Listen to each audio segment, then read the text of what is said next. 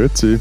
Und hallo, willkommen zur 289. Ausgabe unseres Transalpinen Podcasts mit Lenz Jakobsen, Politikredakteur bei Zeit Online in Berlin. Und Matthias Daum, Leiter der Schweizer Ausgabe der Zeit in Zürich. Wir vermissen ganz schmerzlich das Servus in dieser Runde. Florian hat sich abgemeldet. Keine Ahnung, wo der sich wieder rumtreibt. Wahrscheinlich wieder irgendwelche Bergbahnen.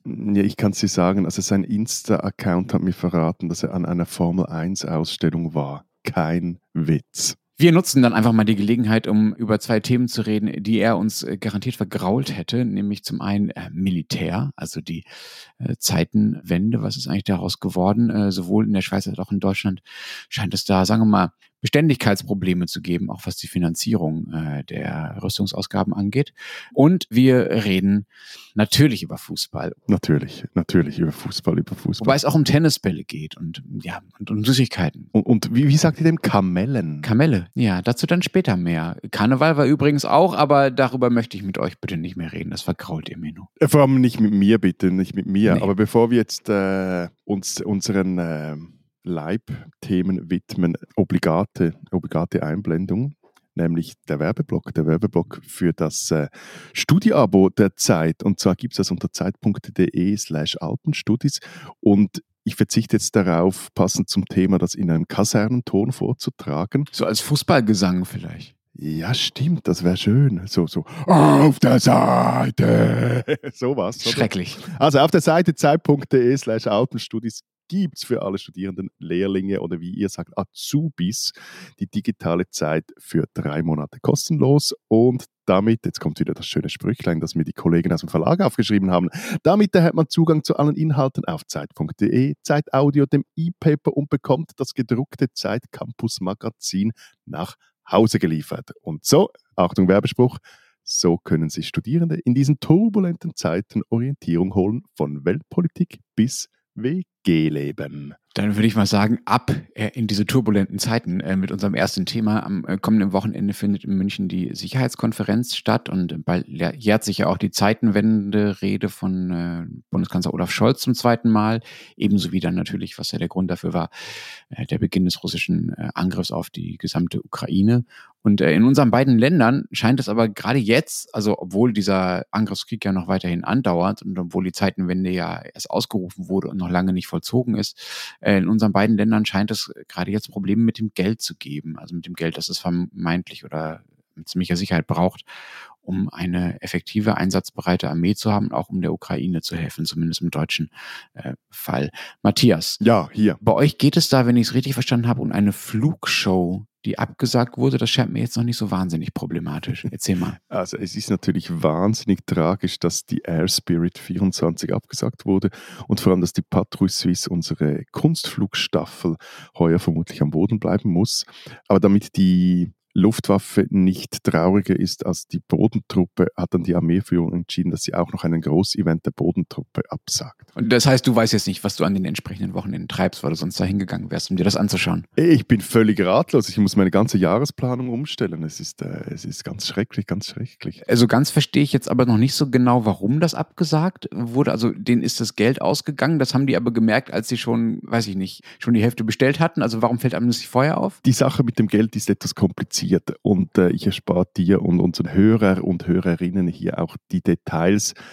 Also die Armee, die verteilt ihre Rüstungsbeschaffungsgeschäfte jeweils auf mehrere Jahre. Also das sind ja so ganz große Beträge und dann wird das für mehrere Jahre wird aufgeteilt. Und weil jetzt aber gleichzeitig die Armee auch mehr bestellt hat, weil sie auch dazu gezwungen wurde, mehr zu bestellen, weil sie einfach kein Material mehr hat, kam es da, zumindest sagt das der Armeechef äh, Süßli, zu Liquiditätsengpässen.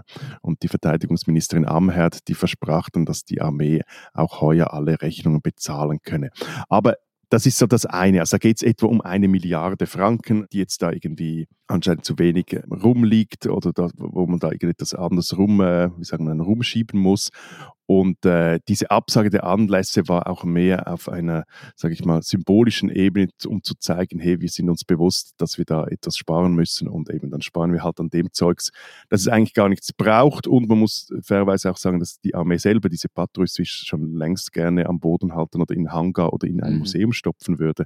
Aber das sind so irgendwelche alten Flugzeugfreaks, die im Parlament dann immer noch eine Mehrheit finden, damit, damit da immer noch Geld gesprochen wird. Aber das grundsätzliche Problem, Entschuldigung, ist eigentlich ein anderes und ein viel größeres. Ja, ich wollte gerade sagen, weil ein paar Flugzeugnerds, die ihrem Hobby nicht mehr nachgehen können und abgesagte Shows, das scheint jetzt aus deutscher Sicht noch nicht so ein wirklich elementares Problem zu sein, das ihr da habt. Was ist denn dann die grundsätzlichere Frage? Was ist denn das Wichtigere als diese Flugshow? Ja, also völlig recht. Also diese Flugshows sind völlig wurscht. Und ähm, nein, also es geht um eine grundsätzliche Unterfinanzierung der Schweizer Armee und da geht es dann in Summe um etwa 13 Milliarden Franken, die das Militär in den kommenden Jahren eigentlich bräuchte. Pro Jahr oder in den kommenden Jahren insgesamt? Nee, in den kommenden Jahren so.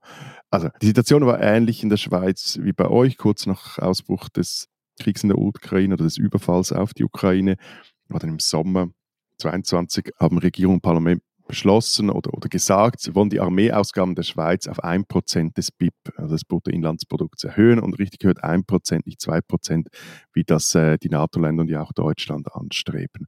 Und zwar sollte dies schrittweise bis 2030 geschehen. Aber Moment, wenn ihr bis 2030 braucht, um überhaupt auf 1% zu kommen, bei wie viel seid ihr denn da momentan? 0,1 oder was? Nee, 0,7. Aber damit sind wir eins der Schlusslichter in Europa. Und da kannst du auch sagen, gut, also wenn du natürlich BIP rechnest, Schweiz hat ein verhältnismäßig sehr hohes BIP, kommst du auf eine andere Rechnung, wie wenn du das zum Beispiel pro Kopf rechnest. Also bei, der Kopfrechnung steht die Schweiz nicht so schlecht da, aber bei der BIP-Rechnung ist sie, gehört sie zu den Schlusslichtern in Europa. Und wenn ich es richtig im Kopf habe, ist jetzt, glaube ich, auch Österreich ausgabefreudiger, was das eigene Militär betrifft. Und wenn wir dann jeweils wie Schweizer über eine Armee lachen, dann lachen wir ja über die österreichische Armee. Aber es gab eben noch dicker, also der Bundesrat und das Parlament haben dann Ende 2023 bemerkt, hm, irgendwie wir kommen da Probleme, wird dir bekannt vorkommen, Lenz, mit der Schuldenbremse. Und die ist hm. bei uns, wie wir alle wissen, noch strenger als bei euch in Deutschland. So, und jetzt was machen die Damen und Herren? Wir haben ja kein Verfassungsgericht, das da irgendwas kassieren könnte. Aber nein, das Parlament hat dann einfach mit Stichentscheid des sozialdemokratischen Nationalratspräsidenten entschieden, dass kurzerhand die Erhöhung der Verteidigungsausgaben einfach um fünf Jahre nach hinten verschoben wird, ins Jahr 2035. Und was ist ein Stichentscheid? Ja, es, es war ein Patt. Also es waren gleich viel dafür und gleich viel dagegen. Und eigentlich stimmt der, der Parlamentspräsident nicht ab. Also der, der Nationalratspräsident oder der Ständeratspräsident. Und wenn aber unentschieden ist, dann entscheidet er quasi. Ah. Und kommt das häufiger vor, dass es so Pattsituationen bei euch gibt? Nein, das ist eigentlich doch relativ selten, also dass es äh, dazu kommt. Und hat natürlich dem voraus ging natürlich auch, dass auch äh, die Bürgerlichen nicht geschlossen stimmten und dass die Bauern Schiss hatten, dass äh, hm. man an ihre Subventionen möchte. Und dann war ihnen halt die Sicherheit des Landes wurscht. Matthias, aber wenn es diese Lücke gibt, die du beschrieben hast, und wenn äh, die jetzt auch erstmal nicht geschlossen wird, weil das verschoben wird auf 2035, was bedeutet das denn konkret? Also was fehlt der Schweiz denn dann da an Ausgaben oder auch einfach an, an Ausstattung, an Ausrüstung äh, bei der Armee dadurch? Also eben, ich meine, das Geld ist ja das eine, eben, da geht es um jetzt kurzfristig eine Milliarde, mittelfristig um, um 13 Milliarden. Aber das ist einfach mal Geld. Aber es geht ganz konkret zum Beispiel darum, dass, Achtung, jetzt kommt so äh, Militärdetailzeugs. Die Schweizer Armee hat Panzerhaubitzen vom Typ M109. Die Dinge sind 50 Jahre alt und spätestens 2030 reif für den Schrottplatz. Und dann hat sie auch Schützenpanzer M113, die sind sogar 60 Jahre alt. Die stehen jetzt aber schon in der Garage, weil es zu schweren Unfällen kam im zweiten Halbjahr 23. Es fehlen jetzt die Ersatzteile Teile, darum kann man die nicht flicken. Und also der Punkt ist, man kann das, äh, also das sagt auch die Armeeführung ganz offen, die Schweiz steht in wenigen Jahren ohne ein funktionierendes Heer da. Also bei euch hieß es mal, die Bundeswehr oder Deutschland sind blank, da könnte man sagen, die Schweiz ist Viertelblut. Viertelblut? Splitterfasernackt. Fantastisches Wort. Ich will nicht wieder den großkotzigen Deutschen geben, aber die Summen, von denen du da sprichst, die sind natürlich aus unserer Sicht verschwindend gering. Also 13 Milliarden, die in den nächsten Jahren, Jahren fehlen. Jetzt eine Milliarde. Wir haben ja hier ein Sondervermögen. Ja, aber mach eine Null hinten ran. Also mach diese Zehnerstelle Null hinten ran, da wärst du bei euch bei 130 Milliarden, die fehlen. Das ist, das würde ja, das reicht nicht. Also wir haben ja ein Sondervermögen von 100 Milliarden für die Bundeswehr beschlossen von 2022 bis äh, 2027. Und das sagen wir, das hilft uns jetzt zumindest erstmal akut, aber es zeichnet sich halt ab, dass es eigentlich dann auch doch nicht reicht. Aber sag schnell, also weil wir vorher von Schuldenbremsen so gesprochen haben, also diese 100 Milliarden, die sind weiterhin da, die sind jetzt nicht tangiert von diesem Schuldenbremseurteil, oder? Nein, das sind sie nicht. Das liegt daran, dass man dieses Bundeswehr-Sondervermögen, also diese 100 Milliarden, einfach ins Grundgesetz geschrieben hat. Das ist zwar ein Graus für alle äh, Verfassungspuristen und auch Verfassungsjuristen, die sagen, das hat da eigentlich nichts zu. Du, also wir schreiben ganz andere Sachen in der Verfassung, von dem her, da kannst du mich nicht schrecken. Ja, ja, aber eure Verfassung funktioniert auch anders als unser Grundgesetz. Also das ist ein Graus für alle, die eine saubere Verfassung haben wollen, weil sie sagen, da gehört sowas Spezifisches äh, nicht rein. Aber es war jetzt dann schon sehr praktisch, als im vergangenen Herbst das Verfassungsgericht gesagt hat, äh, äh, bitte haltet die Schuldenbremse ein und gebt nicht einfach so viel Geld aus, wie ihr wollt, weil eben dieses Sondervermögen, wo die Bundeswehr davon nicht betroffen war, weil es im Grundgesetz selbst abgesichert war, genauso wie die Schuldenbremse steht. Also quasi auf der gleichen Rangordnung und kann davon nicht betroffen werden. Aber, aber reichen jetzt diese 100 Milliarden bis 27? Nein, absolut nicht. Also deswegen sage ich auch, äh, diese, die Summen sind bei uns deutlich größer. Es wird schon jetzt einiges von diesen 100 Milliarden umgewidmet. Also eigentlich sollten die ja nur dafür ausgegeben werden, sich jetzt mal ein bisschen abschätzig gesagt, tolle neue Sachen zu kaufen, die man bisher nicht hatte und die nötig sind, weil einfach die Bedrohungslage vor allen Dingen durch Russland äh, nochmal eine andere geworden ist in den letzten Jahren. Das ist jetzt anders. Also das schließt jetzt auch die Beschaffung von Dingen, äh, deren Beschaffung man schon länger geplant hatte. Und es fließt zum Beispiel auch äh, die Beschaffung von Munition. Das war auch nicht vorgesehen. Dafür musste dann sogar dieses Gesetz extra nochmal geändert werden, damit das Geld auch für Munition ausgegeben werden darf. es geht auch um, um so alt, also vermeintlich alltägliche Dinge wie Kopfhörer für Soldaten, die die halt auch brauchen, je digitaler die Armee nun mal so ist. Da geht es wirklich um große, große Summen. Wir müssen jetzt nicht wieder über das wirklich, sagen wir mal, allgemein als verkorkst anerkannte Beschaffungssystem der Bundeswehr reden, wo das dafür sorgt, dass das alles auch noch ewig lang dauert. Aber ja, da kommt man nicht so wirklich von der Stelle, beziehungsweise ähm, mit den 100 Milliarden stopft man eben die Löcher, die schon seit längerem gerissen wurden. Und erreicht halt gerade so das 2%-Ziel der NATO, das du ja auch schon erwähnt hast. Ähm, also, dass Staaten 2% ihrer Wirtschaftsleistung, ihres BIPs fürs Militär ausgeben sollen. So, 2027 ist das ganze Ding dann plangemäß äh, sowieso aufgebraucht, diese 100 Milliarden. Und dann gibt's einfach eine riesige Lücke. Und der Spiegel hat schon mal so interne Planungsunterlagen aus dem Verteidigungsministerium einsehen können. Und daraus geht hervor, dass man dort mit einer Finanzierungslücke von 56 Milliarden Euro rechnet. Und zwar nicht irgendwann dann mal in den folgenden Jahren, sondern pro Jahr. Das ist das, was dann pro Jahr äh, fehlt, bis zum 2-Prozent-Ziel ähm, von einem finanzpolitischen Abgrund ist da die Rede. Und äh, was macht die jetzt? Na, gute Frage. Also es ist natürlich einerseits schwer, jetzt schon zu planen, wofür man 2028 welches Geld ausgeben soll. Das ist ja auch nach der nächsten Bundestagswahl. Also wer weiß, wie dann die Haushaltspolitik aussieht. Aber es gibt tatsächlich jetzt schon sowohl von Regierungsparteien als auch von der Union erstens das Versprechen, das 2-Prozent-Ziel auch langfristig einhalten zu wollen. Und zweitens gibt es auch schon Ideen, was man denn da tun könnte, um an Geld zu kommen. Die eine Idee ist, das ist jetzt ganz frisch, jetzt an, an, an diesem Dienstagmorgen in der Süddeutschen Zeitung von Roderich Kiesewetter, dem sicherheitspolitischen Experten der Union, vorgeschlagen worden. Die eine Idee ist, dass man dieses Sondervermögen nochmal erhöht, also von 100 auf 300 Milliarden damit man einfach mehr Geld zur Verfügung hat, dass man dann auch länger strecken kann. Der zweite Vorschlag ist, das kommt von so einem SPD-Haushaltspolitiker, also ist jetzt noch nicht auf Bundeskanzlerebene, aber immerhin eine Idee.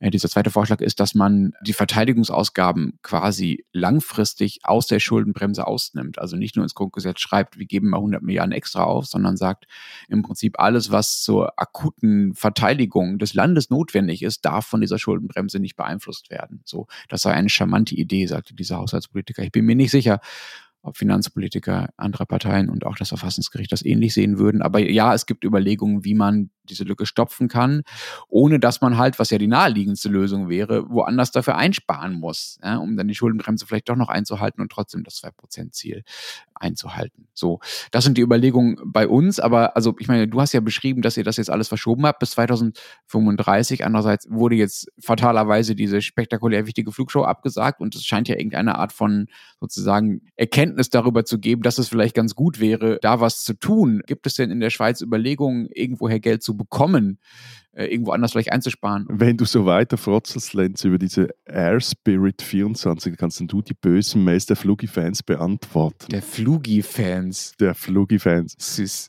Ja, her damit. Mir schwant da übelst. Nein, also vielleicht muss ich Folgendes vorausschicken. Ich glaube, im Nachhinein dümmste Bemerkung in dieser ganzen Geschichte machte halt die Verteidigungsministerin Viola Amherd, als sie behauptete, eben im Sommer 22, es würde zwar sinngemäß, es würde mehr Geld für die Armee ausgegeben, aber niemand müsse darunter leiden. Und das war einfach, es zeigt sich jetzt einfach, das funktioniert so nicht. Also irgendwo muss dieses Geld herkommen. Und jetzt bei diesen kurzfristigen Dingen, das wird sich schon irgendwie einrenken lassen. Bei den mittelfristigen, ehrlich gesagt, ich bin mir nicht sicher, ob man da kapiert hat in der Schweiz, was auf dem Spiel steht. Also, meine, stell dir mal vor, stinkreiches, neutrales Land in der Mitte von Europa, kauft jetzt zwar diese F-35 Jets, also wie fast alle anderen NATO-Ländern, ist also in der Luft irgendwie in der Lage, etwas zur gesamten Sicherheit von Europa beizutragen. Halt einfach nur über unseren alten Gipfel, aber, aber immerhin sind wir neutral.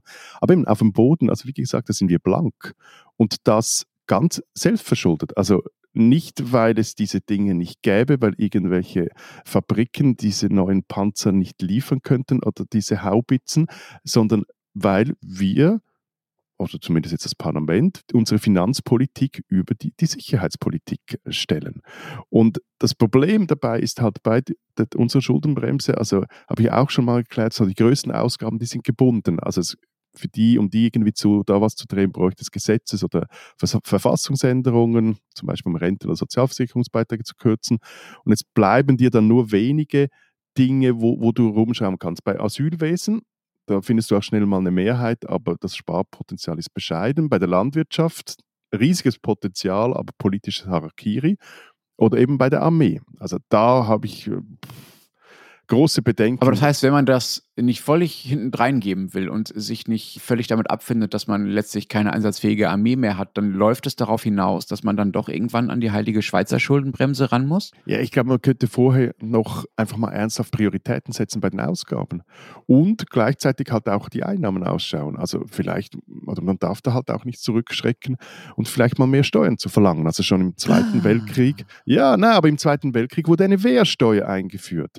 Und, und wenn du dir jetzt die Sicherheitslage in Europa Europa anschaust, mittel-, langfristig, ist es ja durchaus auch ein Gedanke wert, hm, dass es vielleicht gescheit wäre, hier mal was irgendwie zu tun, bevor es dann zu spät ist. Daum fordert Steuererhöhungen. Har. Ja, da bin ich im Übrigen nicht der Einzige. Also es gibt, äh, der Kollege Heifliger vom Tagesanzeiger hat das vor ein paar Wochen oder Monaten, ne, Wochen mal, mal durchdekliniert, was jetzt da eigentlich alles möglich ist, um zu diesem Geld zu kommen. Und der, der kam zum selben Schluss. Der hat gesagt, hey, also man wird vermutlich um das nicht rumkommen. Aber das Problem ist, für die Bürgerlichen und die Rechten sind die tiefen Steuern unterstrich dann halt wichtiger als die Sicherheit des eigenen Landes, auch wenn sie eben das Gegenteil behaupten. Aber was ist denn mit der Sicherheit des eigenen Landes? Also wir wissen alle, wo die Schweiz liegt und wir wissen alle, sagen wir mal, wie, dass sie akut etwas unbedrohter ist als Deutschland oder gar Polen oder Litauen, meinetwegen. Könnt ihr euch nicht einfach auf die anderen verlassen? Ich finde das einfach ein Heißen. Also ich finde, also nein, ich finde zwei Punkte. Einerseits ist das, äh, ist das ein Wabonspiel, sich einfach auf die anderen zu verlassen.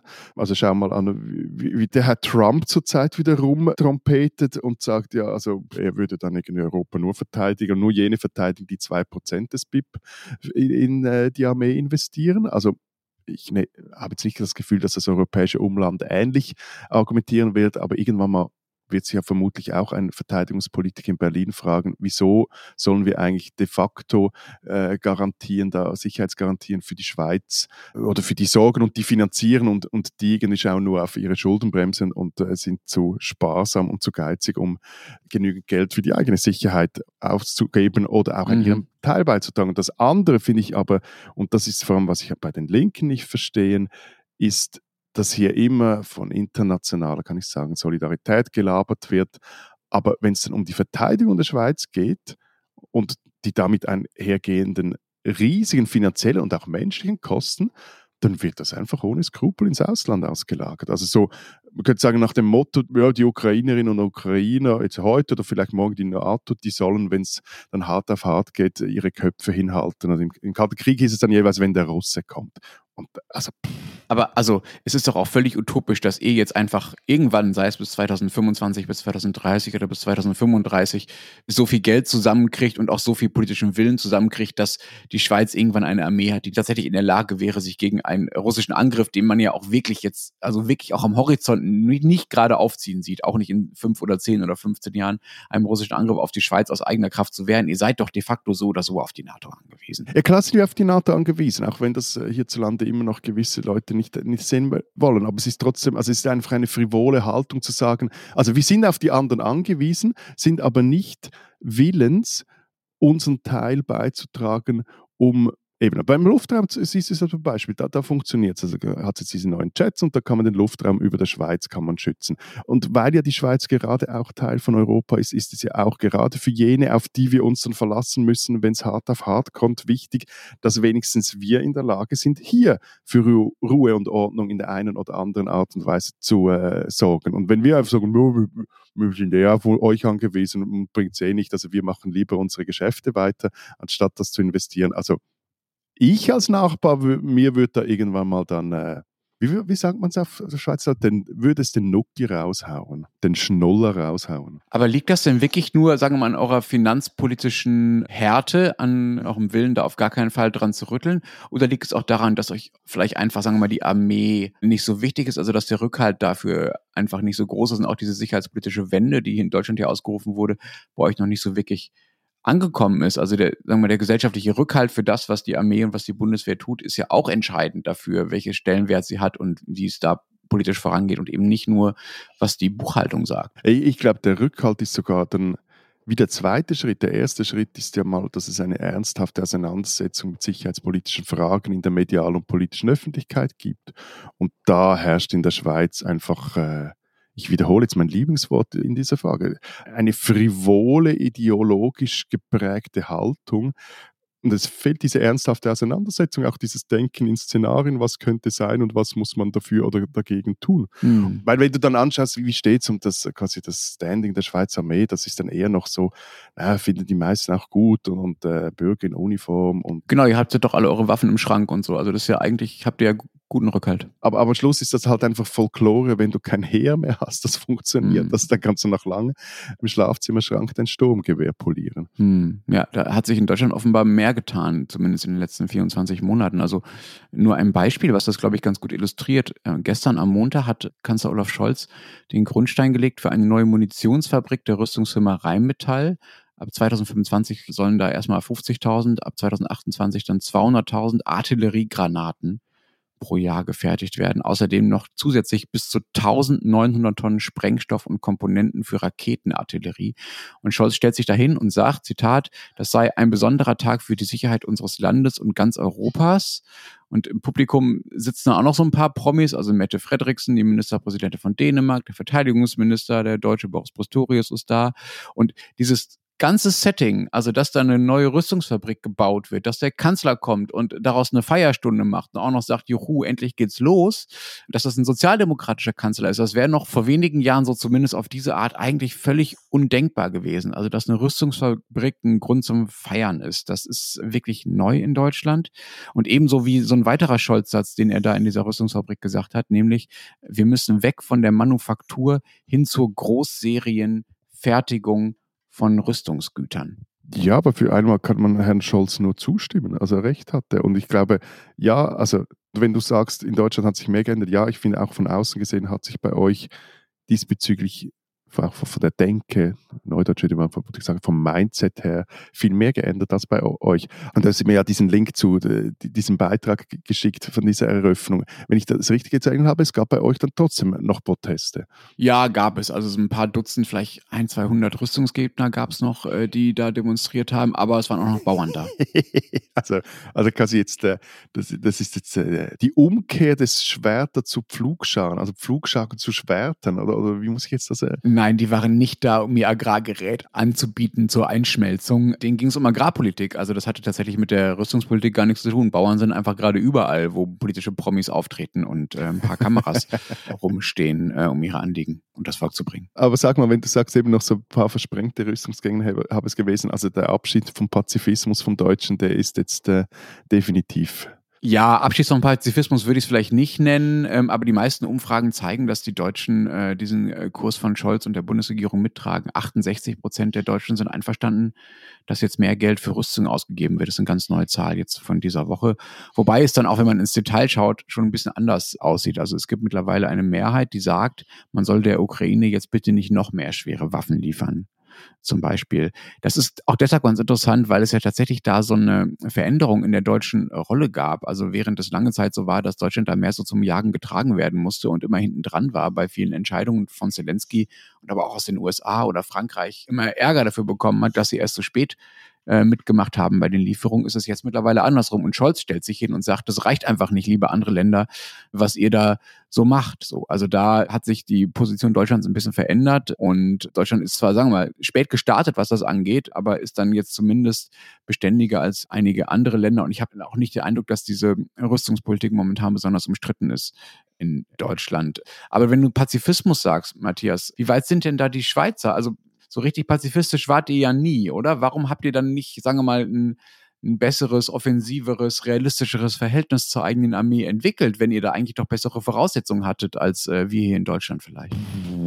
Also ich meine, bei, bei, uns ist die große Frage weniger eben das pazifistisch sein oder nicht. Das waren wir, wie du richtig gesagt hast, eigentlich nie geht ja bei uns mehr darum, um die Ausgestaltung unserer Neutralität. Okay. Also was verstehen wir darunter und, und wie sehen wir da unseren Beitrag jetzt, äh, ja, man kann sagen, auch bei der Verteidigung von Europa und da ist einiges gegangen, jetzt nicht auf der militärischen Ebene, also die, die Schweiz hatte diese Sanktionen oder übernimmt die Sanktionen der EU, hat sie vorher noch nie gemacht, die Sanktionen gegen Russland und äh, reiht sich da bis zu einem gewissen Grad ein.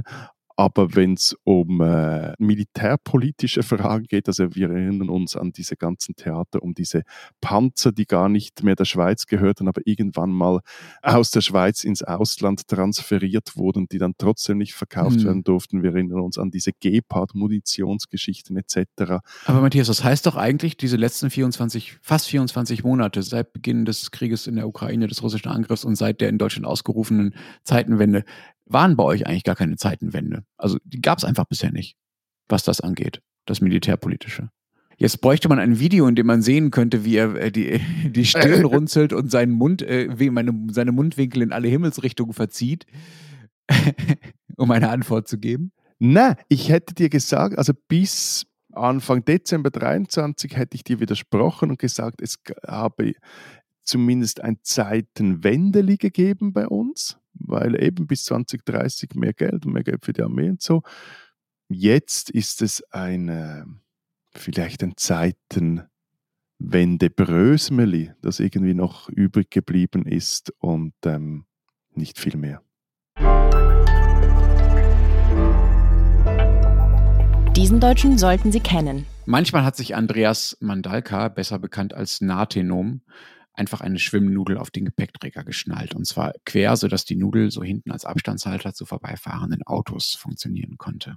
Mandalka wollte die Autofahrer so dazu zwingen, nicht ständig viel zu nah an Radfahrer heranzufahren. Vorgeschrieben sind dafür nämlich eigentlich 1,50 Meter, aber daran hält sich kaum jemand, wie jeder weiß, der in Deutschland schon mal mit dem Fahrrad über größere Straßen gefahren ist. Natenom, man ahnt es hier schon, war Fahrradaktivist. Er setzte sich für die Sicherheit von Radlern ein, besonders in der Region rund um Pforzheim, wo er wohnte. Es ging ihm um Fahrradwege, die nicht abgesichert waren, um Regelverstöße von Autofahrern, die einfach nicht geahndet wurden, weil die Polizei das nicht wichtig genug fand und generell darum, dass es eben nicht nur Aufgabe einzelner Aktivisten wie ihm ist, Autofahrern beizubringen, dass die Straße nicht den Autofahrern allein gehört. Besonders oft problematisierte Natinom die Zustände auf der Landstraße L574, wo er häufig unterwegs war, weil er dort wohnte und wo Autos oft mit 100 Stundenkilometern viel zu nah an ihm vorbeibrausten.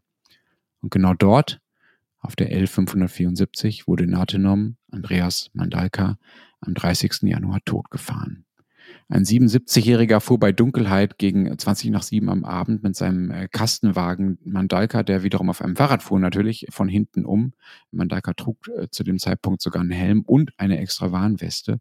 Äh, Mandalka starb trotz Reanimationsmaßnahmen noch am Unfallort. Am 11. Februar demonstrierten bundesweit Fahrradfahrer und Fahrradfahrerinnen mit Gedenkveranstaltungen für Natenom und gegen die Gewalt an Fahrradfahrern. An der Unfallstelle selbst, also auf der L574, ähm, haben sie einen Gedenkort eingerichtet mit Blumen und Kerzen und Kränzen und äh, Gedenkschreiben und stellten ein weißes Fahrrad auf. Das ist so ein sogenanntes Ghost Bike, kennst du vielleicht auch, mit dem äh, bundesweit Orte markiert werden, an denen Radfahrer sterben. Aber es muss offenbar Menschen geben dort in der Gegend, die sich nicht nur von Mandalka, sondern selbst noch von dem Ghostbike, das an dessen Tod erinnert, provoziert fühlten. Denn mittlerweile wurde der Gedenkort an der Bundesstraße zerstört und das Ghostbike umgeworfen. Die Polizei ermittelt jetzt wegen Störung der Totenruhe. Weit über 400 Radfahrer sterben jedes Jahr im Straßenverkehr in Deutschland. Das ist mehr als einer pro Tag. Andreas Mandalka, der genau dagegen etwas tun wollte, ist nun genau an dem Ort, an dem er etwas dagegen tun wollte, eines dieser Opfer geworden. Er wurde 43 Jahre alt und er ist definitiv ein Deutscher, den man kennen sollte. Aber war noch schnell, Lenz. Bei euch gilt außerorts 100. Auf Bundesstraßen, ja. Ja, ihr seid einfach des Wahnsinns.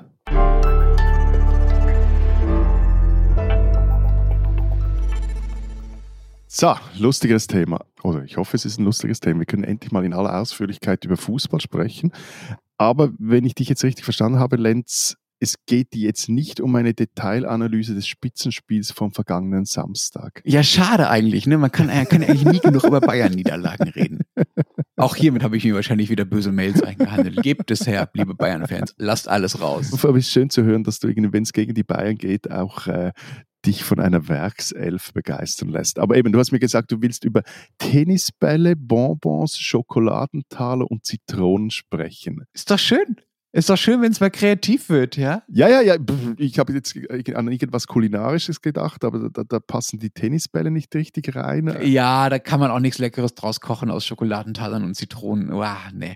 Also, äh, vergangenen Spieltag, also an diesem Wochenende, aber auch schon bei den Spieltagen davor, gab es in deutschen Stadien einen, ja, einen mittlerweile schon routinierten und sehr weit verbreiteten Protest aus den Fanblogs, also vor allen Dingen von den Ultras, also den ähm, Hardcore-Fans, die den Verein besonders eng äh, verbunden sind. Und zwar warfen die in den meisten Stadien Tennisbälle aufs Feld, minutenlang und auch teilweise immer wieder. Es gab sogar ein Spiel, das kurz vorm Abbruch stand deswegen. Und in manchen Stadien, da wo halt Karneval oder äh, äh, Fasching, wenn man das denn unbedingt so nennen will, war, wurden eben Süßigkeiten äh, aufs Feld geworfen, also Kamelle. Aber was wollen die Fans denn damit sagen oder, oder was war der Sinn dieser Aktion? Das ist ein Protest gegen die Entscheidung der deutschen Fußballliga DFL, also die, die Vereinigung der deutschen Profimannschaften, erste und zweite Bundesliga ist das.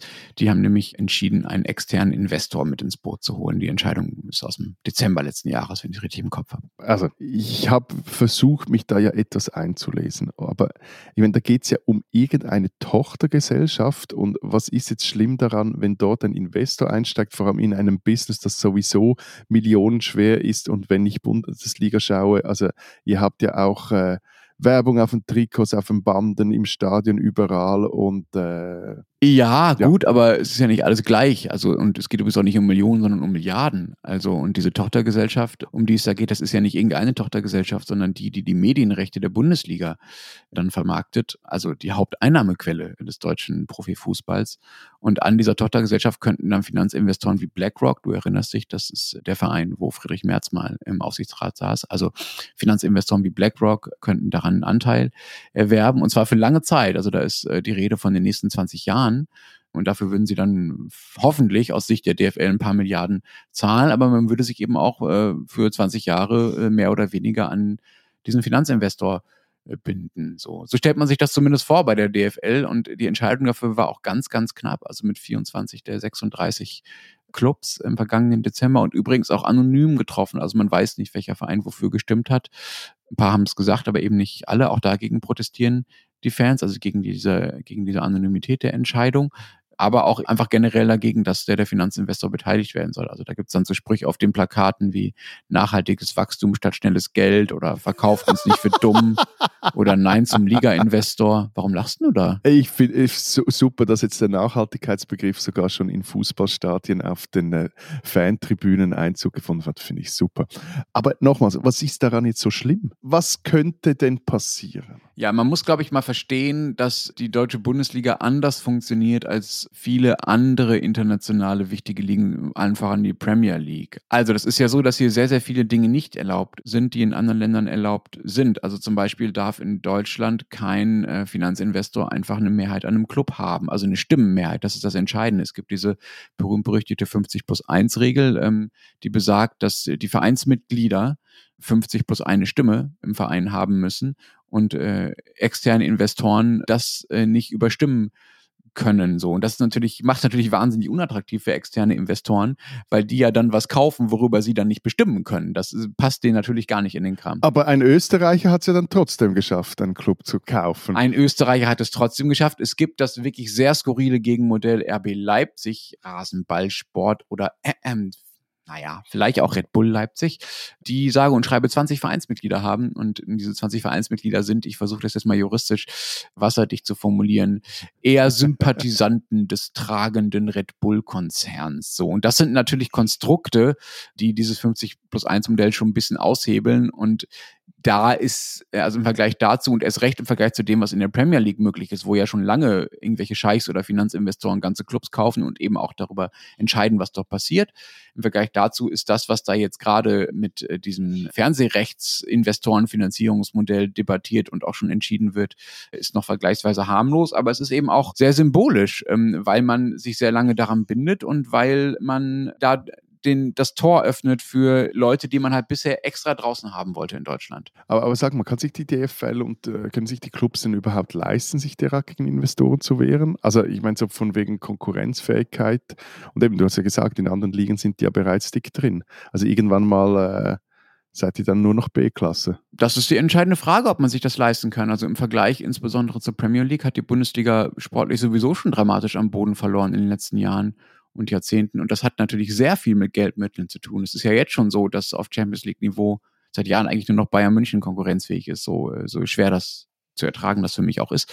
Alle anderen deutschen Vereine sind, auch Dortmund übrigens, sind da auch aus finanziellen Gründen so eine Art Ausbildungs- und Zwischenlagerstationen für die Top-Talente der englischen Clubs geworden. Also Jaden Sancho und andere Bellingham, Haaland und so, die kommen dann halt nach Dortmund oder zu anderen deutschen Vereinen und kriegen hier halt die Spielpraxis, die sie brauchen, um dann bei Chelsea oder Manchester City oder Real Madrid dann so richtig durchzustarten. So. Aber dafür kann man hier halt als Fan und als Mitglied des Vereins erst recht noch das Gefühl haben, dass man eben mehr ist als so, ja, schmückendes Beiwerk eines Geldvermehrungsprojektes, wie das dann in einigen englischen äh, Vereinen und auch in einigen Vereinen in anderen europäischen Ligen mittlerweile der Fall ist. So. Und es geht jetzt halt bei dieser Entscheidung und bei diesem Konflikt äh, mit den Tennisbällen und mit dieser Finanzinvestorbeteiligung genau darum, also das auszutarieren. So. Also will man auf der einen Seite konkurrenzfähig sein, will man dafür mehr Geld einnehmen oder will man so bleiben, wie man ist und äh, so weiter vor sich hin murkeln können, wie es die Bundesliga auch attraktiv gemacht hat. Meine Vermutung wäre halt aber auch, dass eine Bundesliga, die nur noch von ihrem Urigkeitswert lebt und äh, so von ihrer Bodenständigkeit, dann, die aber international nicht mehr so konkurrenzfähig ist, vielleicht auch viele deutsche Fans dann nicht mehr so viel anzufangen wissen. Denn dann kann man halt auch zur Kreisliga gehen. Da ist der Urigkeitswert dann doch noch ein bisschen höher. Und aus Schweizer Perspektive kann ich sagen, also der Unterhaltungswert von ausländischen Investoren, den darf man nicht unterschätzen. Also bei uns wurde jetzt zum Beispiel kürzlich der Rekordmeister GC von einem chinesischen Konsortium an den LAFC verkauft. Der gehört äh, amerikanischen Investoren und äh, unter anderem ein paar Hollywood-Größen und ist äh, Teil eines weltweiten Netzwerks. Das erzähle ich jetzt aber nur, weil die Welt des LAFC auch bis nach Innsbruck geht. Dort gehört ihnen nämlich Wacker Innsbruck. Oder der, der FC Lugano gehört äh, Chicago Fire. Oder bei Ivedan Sport haben auch die Amis das Sagen. Lausanne Sport gehört Ineos und Stade Lausanne hat einen armenischen Investor. Und äh, Zurzeit ist, wenn ich, eigentlich ist jetzt wieder relativ ruhig, die Chinesen in Zürich, da, da wusste man nie so recht, was die machen, aber sie haben äh, pünktlich, heißt es, die Rechnungen bezahlt. Aber in den vergangenen Jahren eben war das also alles auch sehr unterhaltsam. Also da gab es dann Geldgeber und Clubbesitzer aus Kamerun, der Ukraine, dem Iran, der Türkei oder auch aus Tschetschenien, die sich auf Schweizer Fußballplätzen tummelten und der, der, der letztgenannte Tschetschene, dieser Bulat Chagayev, das war übrigens ein enger Freund des, oder ist ein enger Freund des äh, tschetschenischen Despoten Kadyrov. Der landete dann auch im Gefängnis wegen Misswirtschaft, ungetreuer Geschäftsführung, versuchten Betrugs- und Urkundenfälschung. Hatte damit auch den Club in den Ruin getrieben und wurde dann auch aus dem Land geschmissen. Also ich finde, man darf den Unterhaltungsaspekt, ich meine, Fußball ist Entertainment, dieser Investoren nicht unterschätzen, Lenz. Nee, Was? Nee, doch. Also nee, also ehrlich gesagt, das klingt alles total grausam, was du da erzählst. Und nein, Fußball ist eben nicht nur ein Entertainment-Produkt. Es ist lustig. Also das ist doch nicht, dann kann ich auch die Bunte lesen oder, also nee, also dieser Typ, der da irgendwie mit diesem tschetschenischen Diktator irgendwie Best Friends ist und so, nee, so, solche Leute will ich doch nicht irgendwie in dem Bereich haben, in dem ich auch ja auch einen Teil meines Herzbluts stecke. So, das ist mir doch irgendwie wichtig, was da passiert und wofür der Verein steht, für den ich da irgendwie route jedes Wochenende und in, mich ins Stadion stelle. Und es ist doch irgendwie was anderes, als ich schaue mir irgendwie die, die bescheuertsten Promis äh, des internationalen Geldadels an bei ihren Hobbys. So. Die VOG-WM, die VOG-WM. Nee, also da haben wir wirklich einfach ein anderes Verhältnis dazu, was Fußballverein ist. So. Und das, also wundert mich ehrlich gesagt auch, äh, ich meine, du bist ja schon relativ Hardcore-Fußballfan da offenbar bei deinem FC Zürich so, wundert mich offenbar, dass du und andere da auch nicht stärker gegen vorgehen, gegen diese Art von Vereinnahmung durch wirklich völlig obskure Gestalten ja offenbar. Na gut, na gut, das ist natürlich auch sehr unterhaltend, ist ja immer, wenn es die Hand trifft. Und äh, beim FCZ ist es so, dass der in, in hiesigen Händen liegt. Der ist sonst sehr unterhaltsam, aber investorenmäßig oder Besitzverhältnisse sind da seit einigen Jahren sehr klar. Nee, das Problem ist, also jetzt nochmals ernsthaft, das Problem ist, dass die meisten dieser Clubs, die davon betroffen sind, die haben ja kaum Fans. Na gut, dann seid ihr auch selbst schuld. Wenn, wenn sich keiner für Fußball interessiert, dann kann man natürlich auch dann machen, was man will. Voilà, aber das ist ja der Punkt. Also bei den Grasshoppers, da verlieren sich ein paar Tausend jeweils im Stadion und die waren einfach froh, dass sich ein Dummer fand, der den Club übernimmt. Und ich meine, der Club galt mal als Hort des Zürcher Establishments der hiesigen Elite, aber von denen können alle vermutlich gut genug oder zu gut rechnen und äh, haben gemerkt, nee, also wenn wir Geld verlochen, dann lieber für was anderes, wie fürs eigene Polopferd oder für den Golfcaddy. Aber wenn ihr das alles so hinnehmt, über was regt ihr euch denn dann überhaupt noch auf? Also es scheint ja auch bei euch gerade Auseinandersetzungen äh, rund ums Thema Fußball zu geben. Du hast ja das Thema selbst vorgeschlagen, aber da geht es ja offenbar nicht um Busenfreunde von Herrn Kadirov, sondern um irgendwas anderes. Nee, also nur, nur, nur noch schnell Klammerbemerkung. Also die, die Sache mit Herrn Kadirov, die war dann wirklich nicht mehr lustig, weil ich habe jetzt das nicht mehr genau im Kopf, aber der, äh, oder mit Herr, Herr Chagayev hieß der von, von Kadirov. Also da wurde auch irgendwie Leute bedroht und etc. Also das war ganz übel. Nee, aber über, über was das, das äh, sich hier gerade gestritten wird, ist, das nennt sich Kaskadenmodell. Das klingt jetzt eher nach so Schneeballsysteme. Ja, ja. könnte gut sein. Ne? Ne, es geht um den Umgang mit äh, gewalttätigen Fußballfans. Also da haben sich die Polizeidirektoren der Kantone, die Liga, die Clubs, noch andere Städte sich ein Modell ausgedacht, nachdem je nach Härte des Vergehens andere, also des Vergehens oder der Dinge, die vorfallen, soll es jeweils andere Konsequenzen haben. Also reicht von, dass man stärker miteinander spricht, dass man besser die Eingänge überwacht, aber hin auch zu Sektorsperren, über Geisterspiele bis zu Bewilligungsentzug für ein Spiel und Vorfernniederlagen. Ein Kaskadenmodell, dass man stärker miteinander spricht, das könnten wir im Podcast auch mal einführen, finde ich. Welchen Sektor sperren wir dann? genau, die stärkeren Zugangsbeschränkungen und so. Der Österreicher darf einfach irgendwann nicht mehr rein. Aber das klingt ehrlich gesagt ziemlich gut, was du da beschreibst. Also ist doch super, wenn man sich da auf so ein Modell geeinigt hat, um den Umgang miteinander zu regeln. Also finde ich ehrlich gesagt besser als das, was wir in Deutschland haben. Da gibt es halt DFB-Sportgericht, wo man immer nicht so genau weiß, warum die wie entscheiden. Äh, die Wege des Gerichts sind unergründlich so. Da ist es doch gut, wenn es da, sagen wir mal, so eine feste Struktur gibt, dass man weiß, okay, wenn das passiert, dann passiert das und das ist dafür die Strafe und so weiter. Ist doch sauber. Ja, das, das Problem dabei ist, dass das Ding offiziell noch nicht in Kraft tritt, aber trotzdem schon angewandt wird. Also so viel zur Zuverlässigkeit. Und dass sich alle auch etwas fragen, wieso gerade jetzt da so durchgegriffen wird. Aber also ich habe jetzt immer noch nicht verstanden, was denn eigentlich das Problem ist. Also es gibt ein neues Modell, das tritt noch nicht in Kraft, aber dann bleibt vielleicht doch so. Worüber streitet man jetzt? Wer regt sich auf? Nein, also das Problem ist, dass die, also eigentlich die Gewalttaten rund um Fußballmatches und vieles davon findet ja auch außerhalb der Stadien statt, nahm in den vergangenen Jahren etwas ab und Corona lassen wir mal, zählen wir mal nicht mit, da fanden ja sowieso fast nur Geisterspiele statt. Aber es hat in der Politik so ein gewisses Umdenken stattgefunden, also man will sich diese Ausschreitungen eben rund um Fußballspiele nicht mehr bieten lassen und auch mal ein Exempel statuieren. Ein Exempel statuieren, das klingt jetzt wiederum nicht so gut. Was für ein Exempel ist das und bringt das was? Also sagen ja die Fußballfans, naja, wenn ihr brutal seid, dann, dann lassen wir das mal. Ja, also das Exempel ist eben, dass es jetzt vermehrt irgendwie Kurvensperrungen, also Sektorsperren gab, worauf wiederum die Fans dann einfach äh, beschlossen, ja gut, da gingen wir halt einfach in die anderen Teile des Stadions, was äh, bei uns halt möglich ist. Moment, Moment wie man geht in die anderen Teile des Stadions. Wie groß, wie viel zu groß sind denn eure Stadien bitte? Ja, so viel zu groß, dass das bis auf, ich glaube, am einen Spiel, am letzten vorletzten Spieltag war das bis auf an einem Match hat das, glaube ich, überall funktioniert. Matthias. Ja. War in der Schweiz schon mal ein Fußballspiel ausverkauft? Immer wieder mal, aber nicht allzu viele. Das, äh, nein, es hat einen völlig anderen Stellenwert. Darum eben, darum können hier auch irgendwelche tschetschenischen Investoren einsteigen und äh, ist jetzt auch dies, dieses Kniet mit, mit diesem äh, Kaskadenmodell. Und ich meine, also der Punkt ist da, dass es die Situation so ist, also die wurde zwar nicht schlimmer, aber sie ist immer noch so, dass man einfach sagt, eigentlich geht das nicht. Es geht nicht, diese Ausschreitung, da werden Polizisten angegriffen, die, die Fans hauen sich gegenseitig in Trams die Köpfe ein und machen die Trams kaputt, es werden Busfahrer angegriffen, es werden Passanten belästigt. Und der Ursprung war ein Vorfall im, hier in Zürich im Stadion, als äh, FCZ-Fans Leucht Petarden in die GC-Kurve warfen und so. Und eben dieses Kaskadenmodell wäre eigentlich sinnvoll, aber man müsste es auch irgendwie durchziehen. Und was jetzt passiert, ist, dass es überall so, also man schiebt sich einfach die Verantwortung gegenseitig zu. Also mhm. die Clubs finden, die Politik müsse was machen. Die drohen dann auch mit Klagen, wenn die Politik was macht. Die Politik motzt über die Clubs, weil die zu wenig machen, Stichwort Fanarbeit und nicht dafür sorgen, dass sich ihre Leute irgendwie anständig benehmen. Die Liga, die motzt wiederum auch über die Politik oder hält sich etwas zurück. Die Fans motzen über die Politik und die Clubs und dabei rauskommt nicht sehr viel außer äh, schlechte Stimmung. Hm. Hm. Wobei das mit dem Übereinander motzen, das klingt jetzt aus deutscher Perspektive fast noch harmlos. Also wir haben ja hier wirklich auch ganz harte körperliche Auseinandersetzungen und auch äh, viele von diesen sogenannten Hochs Hochsicherheitsspielen oder Hochrisikospielen, Entschuldigung. Äh, also wir waren ja selber bei einem vor, vor zwei Jahren, ungefähr vor anderthalb Jahren, Dortmund gegen Schalke. Da sind dann hunderte von Polizisten im Einsatz in vielen Orten in Deutschland gleichzeitig am Wochenende. Es kommt immer wieder zu größeren Prügeleien, zu Auseinandersetzungen.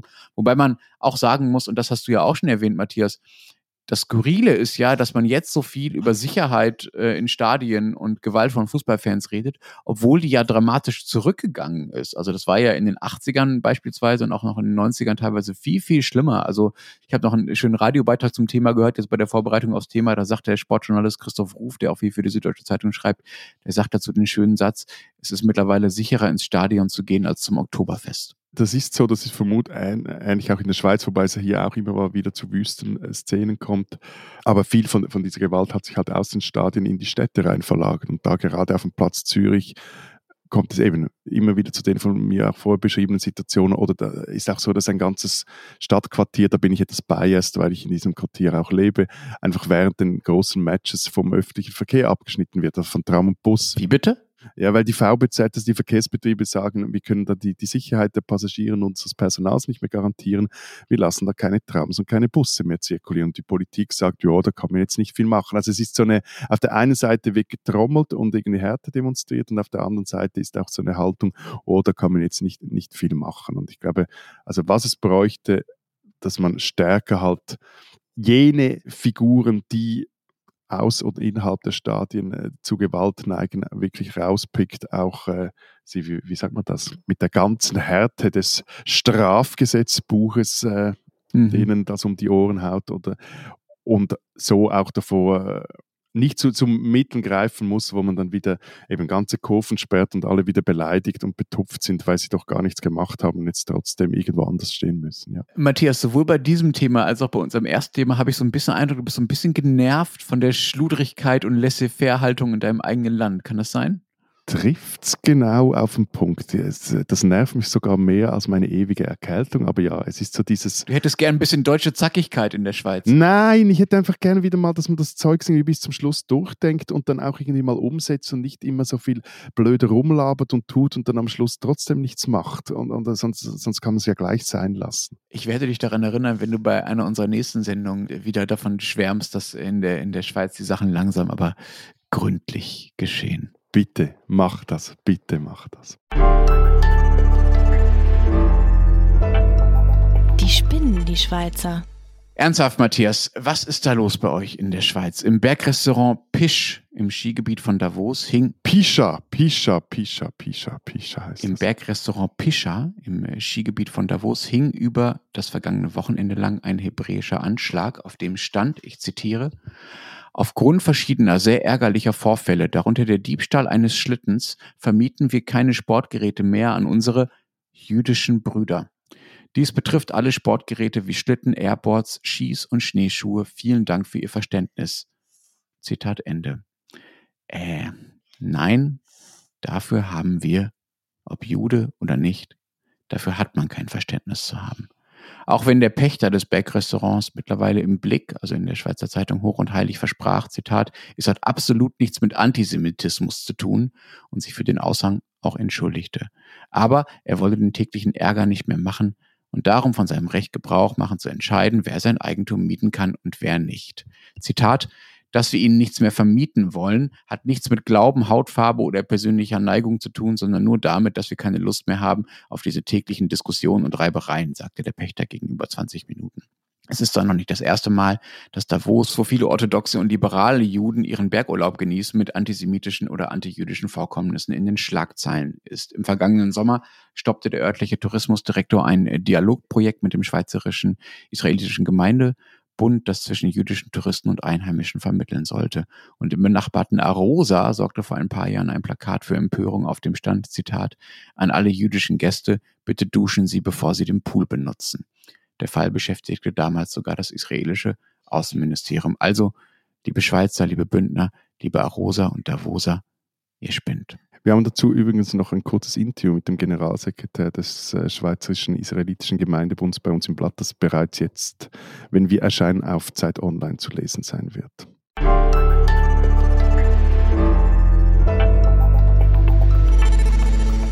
Und das war's diese Woche mit unserem Transalpinen Zweier Podcast. Äh, Matthias, weißt du, was die Österreicher diese Woche so ins Blatt drucken, wenn Florian nicht da ist und sie sturmfrei im Bude haben? Ehrlich gesagt, ich habe keine Ahnung, aber vermutlich nichts über Formel 1. Das ist, glaube ich, die beste Marketingstrategie überhaupt. Kaufen Sie die Zeit Österreich. Florian hat diesmal nichts damit zu tun. Und bei uns haben wir ein großes Stück unserer Autorin Stefanie Hablützel, die Geschichte für uns aufgeschrieben hat, wieso in Pontresina die Gemeindepräsidentin, die dort eine Sondersteuer für Zweitwohnungs-, also für Ferienwohnungsbesitzer einführen wollte, wieso sich die jetzt mit anderen angelegt hat, auch mit den deutschen Touristen, vor allem mit den deutschen Touristen. Problem ist, Einheimische finden in Pontresina keine bezahlbaren Wohnungen mehr und ich selber habe mich einem meiner Lieblingsprojekte gewidmet in der Schweiz und zwar soll hier, ich habe davor zwei Jahren auch schon mal groß drüber geschrieben, eine 30 Milliarden teure Gütermetro, eine Güter-U-Bahn gebaut werden. Und jetzt ist klar, wo die genau durchführen soll. Jetzt sind, liegen diese Pläne zur Einsicht offen. Und ich habe die mir mal angeschaut und mich gefragt, ob denn das wirklich so aufgeht, wie sich das diese Initianten vorstellen. Spoiler, nein. Und wer wissen will, wie die jüngste Berliner Wahlwiederholung ausgegangen ist, kann sich darüber bei Zeit Online informieren. Wir hören uns nächste Woche wieder. Bis dahin sagen wir Ciao und Tschüss.